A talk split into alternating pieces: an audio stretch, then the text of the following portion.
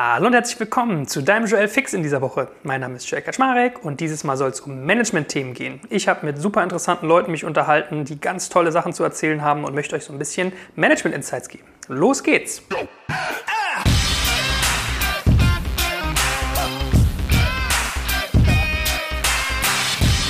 Ja, und zwar ist ja so, durch meinen Beruf, aber auch so durch private Interessen oft, habe ich das Vergnügen, mit vielen schlauen, gebildeten Menschen zusammenzukommen, die oft sehr große Unternehmen leiten, viel Erfolg haben, also wo man wirklich auf jeder Ebene spannende Themen hat.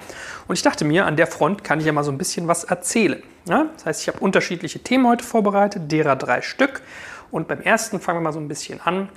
War ich essen mit jemandem, der in unterschiedlichen leitenden Positionen schon war, so im Bereich Mittelstand bis Corporate, sehr spannende Dinge gesehen hat, jetzt auch eine sehr coole Firma leitet. Und wir haben uns beim Essen so ein bisschen über Mitarbeiter unterhalten, wie man die entwickelt, wie man sie findet, worauf es so ankommt. Und es ist ganz lustig. Jeder Chef hat manchmal so sein Leid, ja, aus der Vergangenheit, aus der Gegenwart, aus der Zukunft, sozusagen, was man sich schon so ausmalt. Und wir haben so ein bisschen darüber gesprochen, warum Mitarbeiter manchmal eigentlich so unterschiedlich sind in der Leistung oder wie man manchmal Mitarbeiter vielleicht auch einsetzen muss, damit sie gut funktionieren.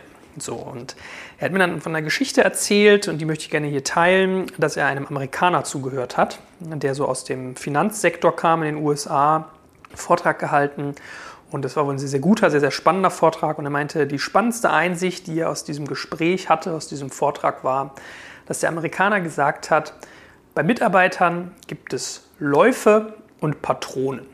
Ja, also Pistolenläufe, wenn man so möchte, und Patronen bzw. Munition.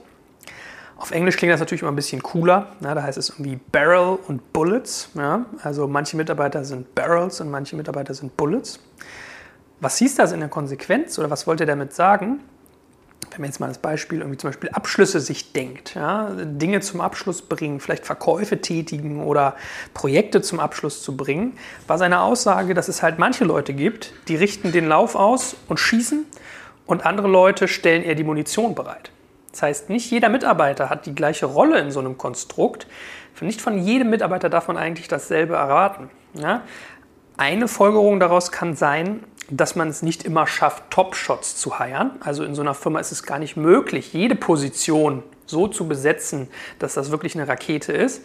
Aber man kann es auch viel positiver formulieren, finde ich, indem man sagt, naja, nicht jede Position ist vielleicht für den Abschuss verantwortlich. Ja? Nicht jeder ist irgendwie das Barrel oder ich weiß gar nicht, was in der Logik sozusagen der, der, der, der Bessere war. Ja? Das, wahrscheinlich ist das Bullet eher derjenige, der den Abschuss eigentlich macht und das Barrel braucht man aber genauso. Ja? Genau so war das, glaube ich. Wenn ich jetzt zurück überlege, im Prinzip war die Message zu sagen, man hat halt nur ein Barrel und braucht aber immer mehrere Bullets. Das heißt, die, die Logik dieser Argumentation war halt, man hat nicht jedes Mal einen Barrel als Mitarbeiter, man hat vielleicht mehrere Bullets, aber beide braucht man eigentlich und beide haben ihre Berechtigung. Man muss nur wissen, wer was ist. Ja, das heißt, die Logik dahinter ist eigentlich zu sagen, die Funktion, das Aufgabengebiet. Und mit Funktion ist dann aber auch mal gemeint so die Funktionsweise. Also wie funktioniert eine Person, ist halt von Mitarbeiter zu Mitarbeiter unterschiedlich. Das heißt, einige richten vielleicht den Lauf aus und sagen, ich bin derjenige, der zielt, ich sorge für den Abschuss und andere sind die Munition, die das Ganze sozusagen möglich machen. Wir hatten das früher bei Gründerszene teilweise auch. Da kommt man automatisch in Diskussionen, wenn man zum Beispiel die einen machen irgendwie Content und schreiben Artikel und die anderen verkaufen ne, an Werbepartner. Und dann gibt es halt irgendwie Provisionen für die Sales-Leute und dann fängt man irgendwann mal an zu diskutieren, so ja, okay, warum gibt es die für Sales-Leute und eigentlich nicht für Direktionsleute? Ihr verkauft ja unsere Sachen. So, und dann kann man, wird es wahrscheinlich genau auf so eine Diskussion hinauslaufen, dass der eine ein Stück weit dass äh, die Mündung sozusagen ist des Geschosses des anderen. Ja, das heißt, beide braucht man für die Interaktion, beide sind wichtig und sind ein bestimmter Bestandteil dieser Interaktion, aber beide tun etwas anderes. Werbung Aufgepasst! Wenn du ein B2B-Unternehmen bist, möchtest du jetzt deine Sales Pipeline mit neuen B2B-Leads füllen und dafür empfehlen wir dir unseren Partner SalesViewer. SalesViewer lässt sich total einfach erklären. SalesViewer entschlüsselt nämlich Unternehmen, die deine Webseite besuchen und zeigt diese in Klarnamen an. Du und dein Team sehen also ganz genau, wer eure Webseite besucht und wofür sich diese potenziellen KundInnen interessieren. Und dann gibst du einfach Vollgas, denn du kannst diese Unternehmen dann ja zielgenau ansprechen und einfach zu neuen KundInnen machen. Im Marketing und Vertrieb ist das also eine Wahnsinnsunterstützung für die B2B-Lead-Generierung. Deshalb nutzen schon viele Marktführer wie Stepstone, Avato Systems, Spot5, Talon One oder die Vodafone-Tochter Grand Centric SalesViewer Und generieren damit täglich neue B2B-Leads. Und wenn das für dich interessant ist, dann teste SalesViewer doch einfach mal kostenlos. Alles, was du dafür wissen möchtest, findest du unter folgender Weiterleitung digitalkompakt.de slash salesviewer. Und wie immer verlinke ich dir das auch auf unserer Sponsorenseite unter digitalkompakt.de slash Sponsoren. Das war's mit dem Werbespot. Ein anderes interessantes Bild, was ich aus dem Sales kennengelernt habe, genau zu diesem Beispiel, ist äh, den, den Unterschied zwischen Jägern und Farmern. Das heißt, wenn jemand irgendwie im Sales aktiv ist, wenn er versucht, Vertrieb zu machen, wenn er Geld verdienen will, Abschlüsse produzieren, dann gibt es die einen, das sind Jäger, die wollen rausgehen, die wollen jagen, die wollen schießen. Und es gibt die anderen, die wollen lieber farmen. Ja, die wollen vielleicht bestehende Kunden lieber bearbeiten, die wollen vielleicht die Datenpflege lieber optimieren. Und die Argumentation in dem Fall war, naja, ein Jäger will jagen, der hat keinen Bock, seine Flinte zu putzen. Ja? Auch hier wieder also die gleiche Message im Prinzip zu sagen, es gibt unterschiedliche Typen von Mitarbeitern, die unterschiedliches tun. Man sollte sich sehr genau überlegen, wie man sie einsetzt, weil es macht halt keinen Sinn, den Jäger damit zu beschäftigen, dass er irgendwie die Orga macht, also zum Beispiel seine Flinte zu putzen, während der Farmer vielleicht daran total Spaß hat und sich umgekehrt draußen in der Wildnis total unwohl fühlt, wenn er dort auf die Jagd gehen muss. Ich fand das beides schöne Bilder. Ja, ich finde das manchmal klar, dass ein bisschen so einen negativen Geschmack, also Mitarbeiter irgendwie als Pistolenkugeln zu bezeichnen, ist auch wieder so ein bisschen äh, typisch amerikanisch vielleicht, ja, so äh, Waffengewalt und das Ganze irgendwie wie so ein, im Sinne von Kampf und Krieg zu sehen. Aber als Bild finde ich es gar nicht mal so schlecht, weil Abschüsse und Abschlüsse da halt eine gewisse metaphorische Nähe haben. Und vielleicht überlegt ihr euch auch mal bei euren Mitarbeitern, wer ist irgendwie eher ein Barrel und wer ist ein Bullet, wer ist Jäger, wer ist Farmer oder auch bei euch selbst, ja, so die eigene Rollendefinition Situation zu hinterfragen, ist ja in dem Kontext auch mal ganz hilfreich, weil dann kann man sich einfach viel, viel besser einsetzen und weiß genau, was einem liegt und was nicht. Wir hatten das übrigens auch schon mal in unserem Leadership-Podcast in ähnlicher Weise. Da haben wir ja über Derailer zum Beispiel gesprochen. Also zu wissen, wie man funktioniert und welche Rolle, welche Funktion man einnimmt, ist in so einem unternehmerischen Kontext einfach sehr, sehr wichtig und sehr, sehr hilfreich. Zweites Thema, was ich heute besprechen möchte, hm, ich überlege noch, was das Label dafür wäre, ist so in dem ganzen Bereich Gender anzusiedeln. Ehrlich gesagt mache ich bisher um dieses Thema einen großen Bogen, weil ich so das Gefühl habe, man kann da irgendwie an vielerlei Stellen, in vielerlei Hinsicht immer nur verlieren. Und deswegen habe ich mal überlegt, wie ich das Thema aufgreifen könnte, ohne dass das so eine, eine explosive Wirkung hat, die vielleicht in irgendeiner Stelle negativ rüberkommt. Was meine ich mit Gender? Was meine ich mit Diskriminierung? Also der, der, der Grundgedanke, die Thematik, über die ich heute sprechen möchte, ist einerseits die berufliche Gleichberechtigung der Geschlechter. Also anzuerkennen, und ich finde, das ist eine Basis, dass es nicht vom Geschlecht abhängen sollte. Das ist genauso ein Diskriminierungsfaktor wie Alter, Herkunft, sozialer Stand oder was weiß ich. Welche Rolle jemand einnimmt. Also es ist für mich selbstverständlich, dass eine Führungskraft, äh, eine genauso gute Führungskraft kann eine Frau sein wie ein Mann. Und das zweite Thema, was immer so mitschwingt, ist ja dieses Thema so sexuelle Belästigung, ähm, Bullytum nenne ich es jetzt mal, also das, was man gerade von Frauen oft äh, gespiegelt bekommt, dass es in Männerrunden vielleicht nicht oft so einfach ist, ähm, sich, sich durchzusetzen und dass man da halt mit sehr, sehr viel ja, komischen Sprüchen zu tun hat. Also betatscht werden, belästigt werden jetzt mal als das krasseste Extrem, aber schon so ein bisschen dieser soziale Umgang, den ihr vielleicht alle kennt. Ich mache mal ein bisschen bildlich, was ich meine, wenn ich sage, für mich gibt es gutes und schlechtes Gender. Ja, weil ich glaube, wenn über das Thema Gender gesprochen wird, über die Gleichberechtigung von Mann und Frau, dann passiert das oft mit einem erhobenen Zeigefinger, mit negativen Gefühlen, mit irgendwie Vorwürfen. Und ich habe so ein Bild im Kopf, was das für mich ganz gut deutlich macht, und zwar aus der Filmindustrie. Viele von euch kennen sicherlich den Film Ghostbusters, ja, hier mit äh, Wankman, Stans und Co., Geisterjäger, Jagen in New York, Gespenster und Co. und den Marshmallow-Mann. Und wenn man sich das mal anguckt, die klassischen Ghostbusters-Filme, das waren ja eigentlich Jungsfilme. Ja, so ein bisschen nerdig, Hauptzielgruppe Mann. Es gab dann irgendwie eine TV-Serie, ein Zeichentrick, es gab das Spielzeug. Also ich würde sagen, es war eher ein, ein Jungsspiel, eher ein Jungsthema als ein Mädchenthema. Ich hatte auch immer so diese kleinen, diese Ghostbuster-Figuren als Kind, so als, als Teenager oder als, als, als, als bisschen älteres Kind schon, die irgendwie verschiedene Sachen konnten. Da konnte man dann irgendwie einen, einen Menschen in so einem Geist wandeln oder man hatte diese Elektrostrahler von den Ghostbusters und den Marshmallow Man. Also es war eher ein Jungsthema. So, und jetzt gab es ja irgendwie vor nicht allzu langer Zeit so ein Remake oder eine neue, neue Episode, einen neuen Film von den Ghostbusters und auf einmal war alles umgestellt auf Frauen. Die Ghostbusters waren auf einmal Frauen, die Janine, die Assistentin, war auf einmal ein Kerl, ja, hier Channing Tatum, wenn ich mich nicht täusche. Also man hat so gemerkt, okay, man versucht dem Ganzen einen neuen Anstrich zu geben, was ja per se erstmal ganz nett ist, aber was ich so in der, in der Wahrnehmung mitgekriegt habe, ging das ja ziemlich nach hinten los, weil ein, ein Franchise, was hauptsächlich Männer als Fans hatte, als Zielgruppe, musste auf einmal damit leben, dass die Hauptcharaktere auf einmal Frauen waren. Das Ganze wirkte irgendwie sehr gewollt und konstruiert. Das wäre für mich so ein Beispiel für schlechtes Gender. Weil warum macht man einen Film, der sich offensichtlich an Männer richtet, der Spaß machen soll, auf einmal auf Krampf zu so einem Sozialthema? Gegenbeispiel für gutes Gender, ja, und das ist sozusagen, finde ich echt ganz spannend, ist dieser Film Hidden Figures. Ja, kennt ihr vielleicht, dreht sich um drei Frauen, die bei der NASA tätig waren und im Raketenprogramm wesentliche, wesentliche Beiträge geleistet haben, dass das so erfolgreich wurde. Und der Name deutet es ja aber schon an, Hidden Figures, sie waren eigentlich eher die Figuren im Hintergrund.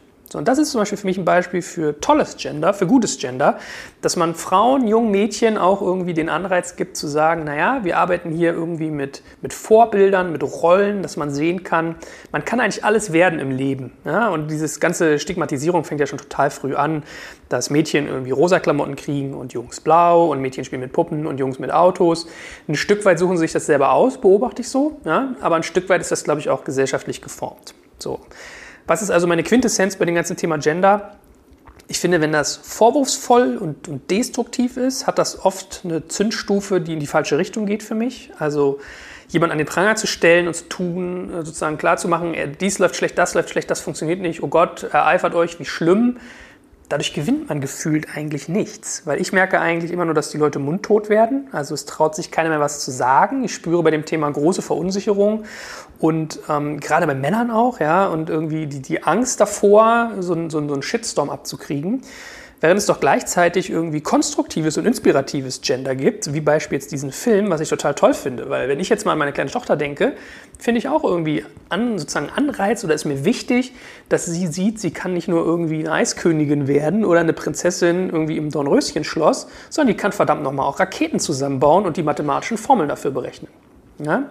Das mal so als kleinen, irgendwie, kleines Vorgeplänkel, weil was ich euch erzählen möchte heute ist, mein Austausch, den ich bisher zu diesem Thema hatte mit führenden Köpfen dieser Branche.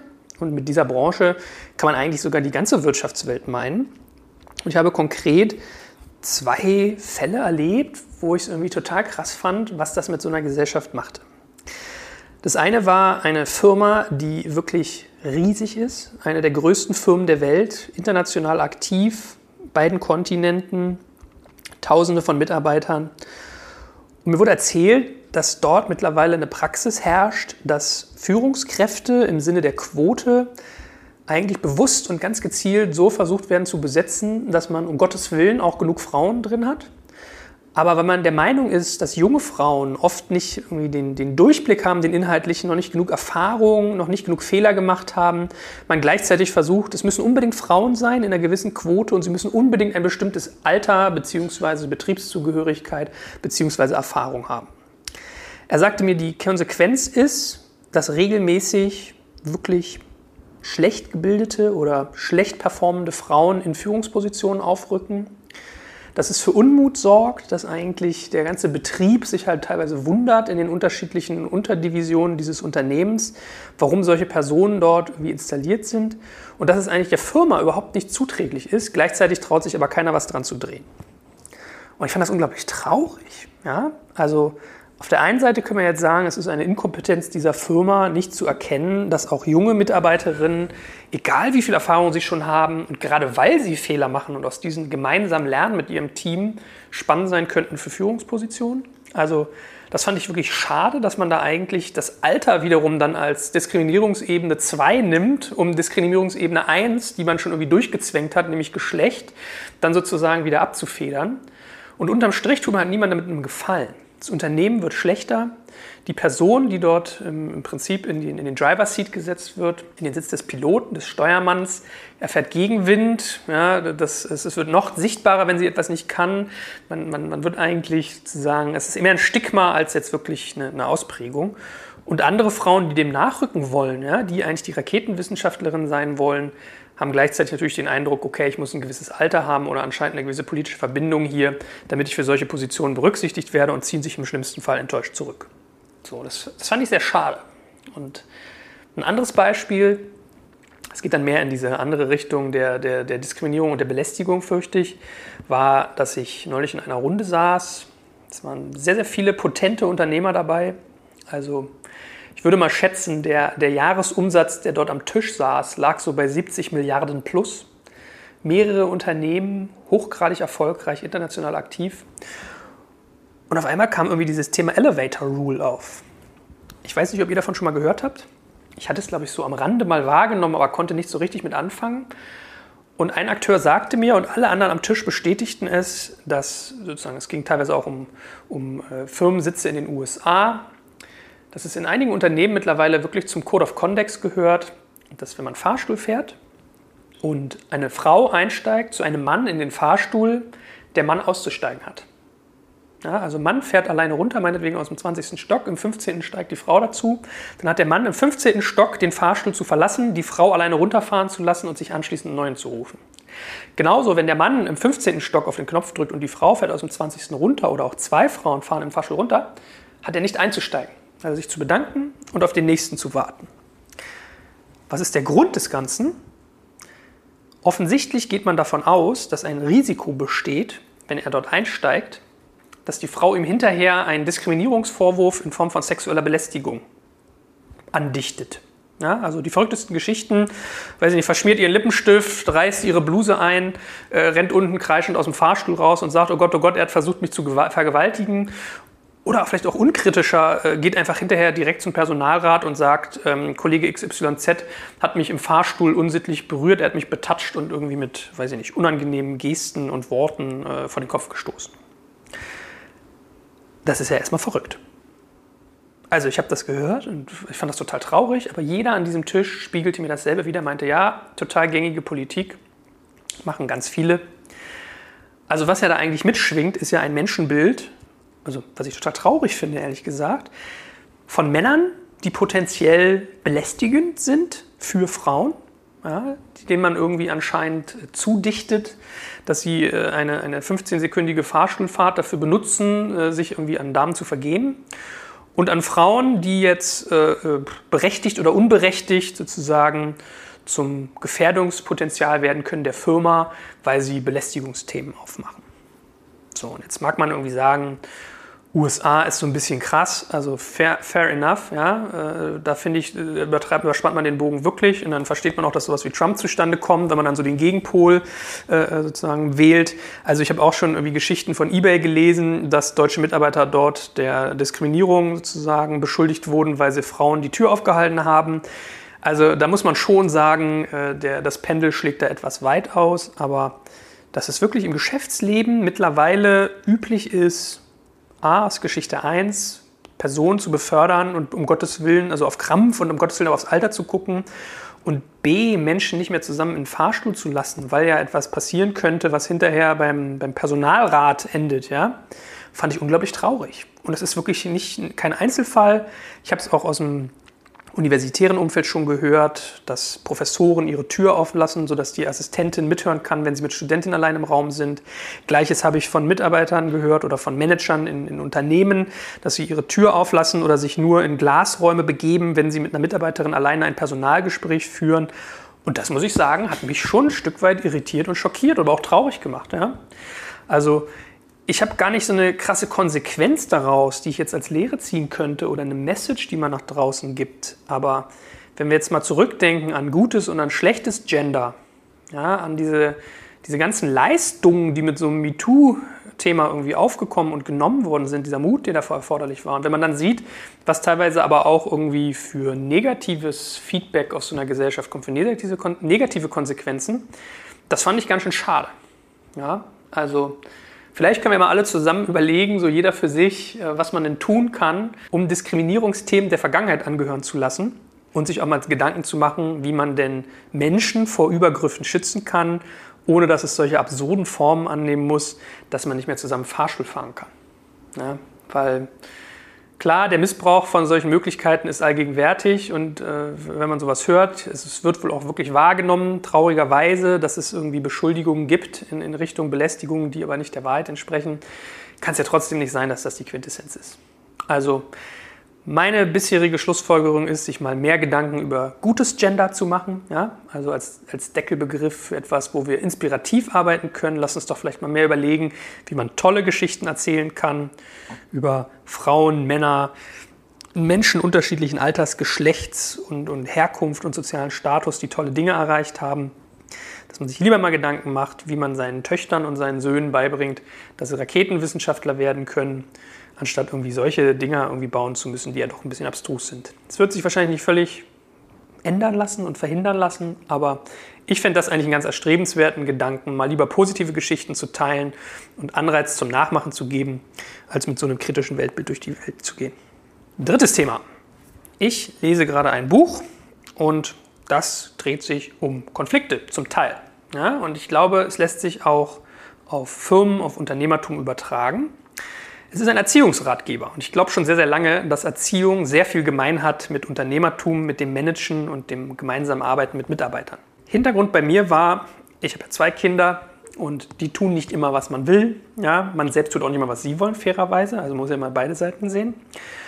Und habe irgendwie nach Anregungen gesucht, wie ich ein besserer Vater werden kann, weil mich ärgert, wenn man eigentlich immer nur mit Strafen, mit Drohung, mit schlechtem Gefühl erzieht. Und ich habe so krass gemerkt, dass Erziehung Kindererziehung, und es ist genauso wie Management, etwas ist, was man nirgendwo aktiv im Leben beigebracht bekommt. Klar, man hat seine Eltern, man hat seine Großeltern, man hat Pädagogen um sich, die einem bestimmte Dinge vorleben und einem bestimmte Sachen sagen, wie man sie tun sollte. Aber mal ganz ehrlich, hat euch irgendjemand irgendwann in eurem Leben erzählt, wie man ein Kind vernünftig wickelt, außer jetzt im Geburtsvorbereitungskurs, welche Reaktion es von Kindern gibt, wenn man irgendwie ihnen was verbietet, wie man durch die Trotzphasen kommt, wie es sein kann, dass das eigene Kind um 4 Uhr morgens wach wird, wie es sein kann, dass das eigene Kind alle zwei Stunden wach wird, wie man zu reagieren hat, wenn Kind A Kind B dauernd schlägt, wie man zu reagieren hat, wenn ein Kind andere Kinder beißt. Ja, also es gibt ja die verrücktesten Möglichkeiten und die verrücktesten Impulse, die Kinder haben, wenn etwas nicht richtig läuft, mit denen man dann konfrontiert wird. Ich habe jetzt beileibe nicht mit allen Dingen Berührung gehabt, die ich gerade erzählt habe. Aber mir ging es halt auch darum, zu verstehen, was passiert eigentlich in meinem Kind wenn der irgendwie sauer ist, und mein Sohn hat neulich gerade irgendwie einen, so, einen, so einen Scanner von so einer Holzkasse, hat er munter durch die Gegend geworfen, weil er irgendwas total Banales nicht gekriegt hat. Ja, wo man sich so fragt, krass, so ein schreiendes Kind, was Sachen durch die Gegend wirft, was passiert denn da eigentlich in dem Kind? Warum ist das denn eigentlich so? Das war meine Motivation, mich mit dem Thema mal auseinanderzusetzen. Ich habe irgendwie in einer der letzten Folgen auch schon mal erzählt, dass wir zu einem Schlafcoach mal gegangen sind und was ich dort gelernt habe mit so einer Schlafvereinbarung. Also vielleicht will der eine oder andere, der auch Kinder hat und äh, Augenringe hat, das mal nachhören. Und dann habe ich mich auch nach Büchern umgeguckt. So, und ein Buch, was mir dann irgendwie bei Dussmann irgendwie in die Hände fiel, was ich auch schon mal in einer Anzeige gesehen hatte und was ich echt ganz interessant las, war ein Buch namens Kindheit ohne Strafen von Katharina Saalfrank. Ich glaube, in der Fernsehserie äh, Die Super Nanny hieß mal Katja Saalfrank, aber ihr wisst dann schon, wen ich meine, die halt irgendwie immer diese schwer erziehbaren auf RTL äh, wieder in die Spur gebracht hat, sage ich jetzt mal so ein bisschen äh, despektierlich oder ein bisschen scherzhaft. Ich habe die Sendung nie gesehen, fairerweise. Ja? Das heißt, ich kann da irgendwie total mit leerem Rucksack auf so ein Buch zugehen. Einige Leute, als ich erzählt habe, haben so ein bisschen gestöhnt oder die Stirn gerunzelt. Ich weiß nicht, wie die so als Mensch drauf war in dieser Sendung, aber dieses Buch, finde ich, ist eine total tolle Anregung, um zu verstehen, was in Kindern vorgeht. Und was ich gelernt habe, und das ist jetzt das Momentum, was sich auch auf die Arbeit, glaube ich, übertragen lässt, ist, wenn man sich das Thema Konflikte anguckt, bei Kindern ist eigentlich immer wichtig zu verstehen, und das ist eigentlich fast immer wichtig bei Kindern, was ist das Bedürfnis, das dahinter steckt. Ja, ganz oft ist es ja so, etwas passiert, man fragt die Situation ab, was ist passiert, versucht sie zu verstehen, die Fakten und dann handelt man entsprechend und es gibt eine Belohnung oder eine Bestrafung oder irgendeine Form von Sanktion, die sich auf eins oder mehrere Kinder auswirken. Man versucht die Situation irgendwie zu bereinigen, aber der Konflikt ist damit vielleicht gar nicht geklärt, weil das Bedürfnis hinter dem Konflikt überhaupt nicht ausgeräumt ist. So und es gibt ganz interessante Beispiele in diesem Buch, damit man mal irgendwie klarer versteht, was ich meine. Und ein Beispiel war zum Beispiel, ein klassischer Geschwisterstreit. Ja, ähm, Mutter ist gerade in der Küche, bereitet das Abendessen vor. Auf einmal hört es aus dem Kinderzimmer lautes Geschrei. Erst war das eine Kind, dann das andere. Was war passiert? Sie hatte eine Tochter, die hat irgendwie gemalt mit Stiften und einen jüngeren Sohn. Ich glaube, die Tochter war so sieben oder sechs und der Sohn war drei oder vier. Und erst hat der eine dem anderen was weggenommen, dann hat der andere dem anderen was weggenommen, zugehauen und zack, bumm, haben beide geweint. Dann gibt es Erzählungsmodell 1. Mama geht in den Raum und fragt, was ist denn passiert. Dann sagt die Tochter, ja, der Sohn hat mir irgendwie meine Stifte weggenommen, mich geärgert. Daraufhin habe ich ihm seine Kuh weggenommen, weil er spielte gerade mit dem Bauernhof. Und weil er dann mich angebrüllt hat, habe ich ihn geschubst und dann hat er geweint und jetzt ist es ganz dummer Streit. So, was die Mutter als erstes tut, ist den Jungen in den Arm nehmen, ihn trösten. Und dann schickt sie die Tochter auf den Stuhl und sagt, so, du sitzt jetzt erstmal fünf Minuten auf dem stillen Stuhl. Das heißt, das Kind muss fünf Minuten auf diesem Stuhl sitzen, darf nicht spielen, soll über sein Verhalten nachdenken und wird aus der Situation rausgenommen. Ja, weil es geht nicht, dass wir uns hauen, du darfst mir nichts wegnehmen, das darf ja nicht sein, so kann es ja nicht sein. Hört sich ja erstmal gar nicht so schlecht an. Ne? Kind 1 trösten, Kind 2 mal irgendwie 5 Minuten Auszeit geben, ist jetzt nichts, wo ich sagen würde, auf den ersten Blick hört sich verrückt an. Wenn das dann einem so eine Psychologin aber mal auseinander nimmt, ja, wie in dem Buch natürlich ist dann passiert, ist es schon ganz interessant, dass sie halt sagt, naja, da wird eigentlich Grenzverletzung 1 mit Grenzverletzung oder mit, mit Gegengrenzverletzung äh, sozusagen bestraft. Das heißt, man nimmt dem Kind eigentlich seinen Freiheitsraum, man greift in seine eigenen Grenzen ein, indem man ihm verbietet, sich zu bewegen, indem man ihm verbietet, zu sprechen und zu spielen, das zu tun, was er möchte. Und man hat eigentlich den Konflikt überhaupt nicht gelöst. Es ist ja eigentlich gar nicht klar geworden, warum hat das eine Kind dem einen was weggenommen und warum hat das andere dann äh, sich gerecht und dann noch geschubst. So, und da gibt es ein zweites Beispiel, sozusagen die zweite Schilderung, und die ist, wie es konstruktiv hätte aussehen können. So, und da kommt die Mutter halt auch ins Zimmer, tröstet den weinenden Jungen und fragt, was ist denn mit euch beiden passiert? Und dann sagt das Mädchen natürlich wieder, ja, der hat mir meinen Stift weggenommen, ich habe hier so gemalt und äh, hat mir den Stift weggenommen, jetzt kann ich gar nicht mehr malen. Dann wurde ich sauer, habe seine Kuh weggenommen und weil er dann mir gestänkert hat, hat er auch noch geschubst. Da meint Mutter, hat es dich sauer gemacht, dass er dir seinen Stift weggenommen hat? Ja, ich war ganz doll sauer, sagt das Mädchen, hat mich super doll geärgert sie, warum hat dich das geärgert? Ja, weil ich gar nicht mehr malen konnte, weil irgendwie ich in meiner Freiheit da beschränkt war. Also wie das Kinder mit ihren eigenen Worten wiedergeben, so ein bisschen einfacher. Und das fand ich total doof. Und deswegen habe ich so reagiert. So, und dann fängt die Mutter an, den, den Sohn zu fragen, der sich langsam wieder beruhigt dann und sagt, warum hast du denn deiner Schwester den Stift weggenommen? Hast du dich auch geärgert? Da meint er, ja, ich war ganz sauer. Ich wollte mit meiner Schwester spielen, aber die malt immer nur und ich kann nicht mitmalen.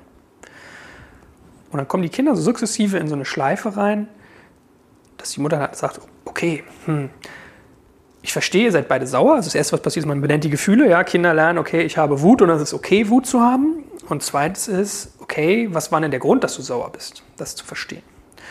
So, dann ordnet die Mutter das Verhalten und sagt so, naja, gut, also wegnehmen und schubsen finde ich beides keine guten Problemlösungen. Aber was können wir denn jetzt tun?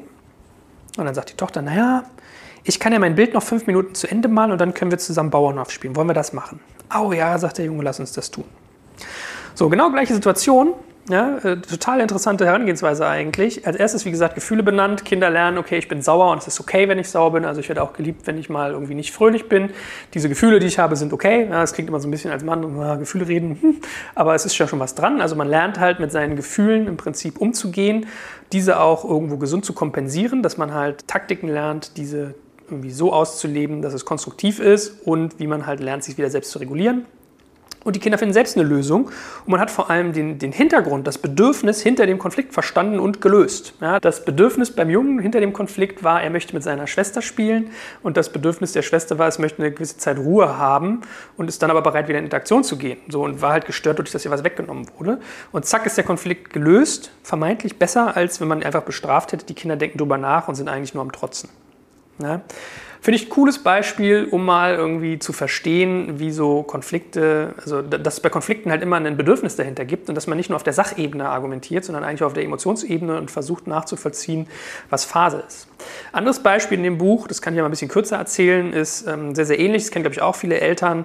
Vater kommt abends nach Hause, äh, spielt ein bisschen mit der Tochter und sagt ihr, sie soll halt aufräumen, weil natürlich in der ganzen Wohnung wieder das Spielzeug verteilt liegt und die macht es halt nicht. Ne? Er muss das viermal sagen, fünfmal sagen, sechsmal sagen, siebenmal sagen. Sie macht es nicht, Ende vom Lied. Er räumt das Spielzeug selber weg, packt es in die Kiste und sagt: So, Madame, du hörst partout nicht, das geht ja wohl so nicht weiter. Wir müssen hier auch ein bisschen Respekt voneinander haben. Deine äh, gute Nachtgeschichte ist hiermit gestrichen. So, same procedure. Ja, Konflikt gehabt. Es gab eine Sanktion, von der man sich erhofft, dass es eine Verhaltensbesserung gibt, aber eigentlich ist das Bedürfnis dahinter nicht gelöst.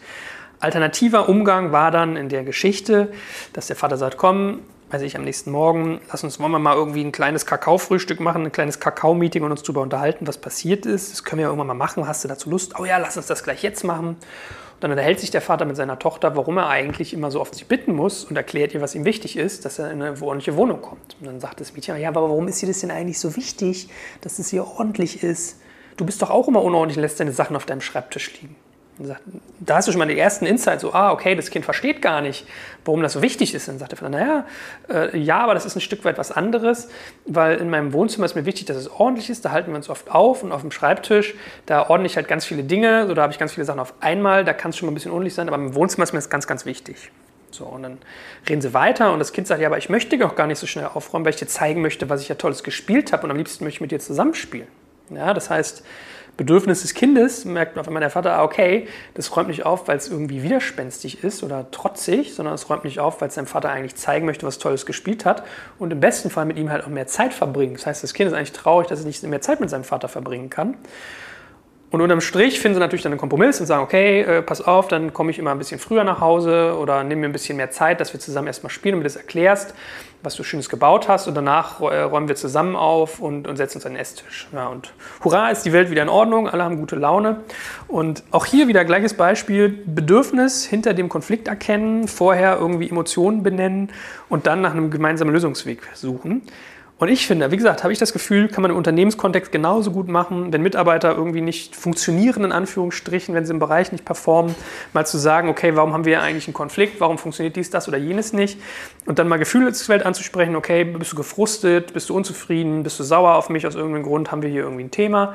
Und dann einfach mal zu verstehen, was sind die Bedürfnisse hinter den Sachen, weil habe ich auch schon oft gehabt, dass Leute einem irgendwie an die Decke gehen und auch bei mir selbst schon beobachtet. Ja? Also ich weiß, ich habe mit meinem Mitarbeiter mal, mit meinem, meinem, Mitgründer mal mich drüber unterhalten, da lacht er bestimmt heute noch drüber, ob wir nicht jedem Mitarbeiter irgendwie so Obstbecher mal auf den Tisch stellen sollen, dass man die Ernährung ein bisschen optimiert. So und äh, er hat das irgendwie total bekloppt gefunden, meinte, man dürfe ja nicht eingreifen und blablabla. A, habe ich später mal gelernt, Obst ist eigentlich gar nicht so gesund, weil viel Zucker. Und B, war das bei mir gar nicht so das Thema, glaube ich, so sehr, dass es um Obst ging, sondern mich selbst hatte das beschäftigt und mir war irgendwie wichtig, dass man sich in der Firma mal bisschen Gedanken darüber macht, über gesunde Ernährung und was man füreinander tun kann, als dass es jetzt um die konkreten scheiß Obstbecher ging. Ja, das heißt, wir hätten uns dann um irgendwelche Obstbecher streiten können, die aber gar nicht der Konflikt waren, sondern eigentlich mehr das Bedürfnis dahinter, ähm, dass man sich, dass ich mir selber gerade was Gutes tun wollte und das anderen vielleicht auch möglich machen oder auf dem Wege einen Kanal finden, wie es mir leichter wird, für mich selbst was Gutes zu tun.